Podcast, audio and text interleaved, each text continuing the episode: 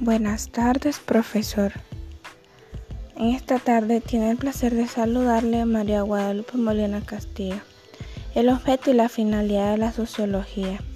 La finalidad y el objeto de la sociología es el estudio de los seres humanos y sus relaciones en la sociedad humana, al igual que el estudio de los fenómenos a nivel macro y micro se considera que el análisis macro consiste en el estudio de la transformación social en masa, ya sea hombres, mujeres y niños, mientras que en la micro consiste en el comportamiento de un solo individuo con relación a su entorno, ya sean sus amigos y familiares.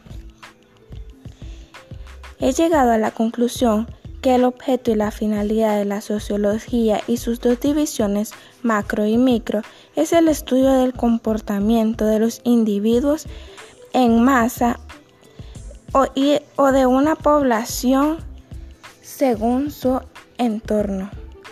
Gracias.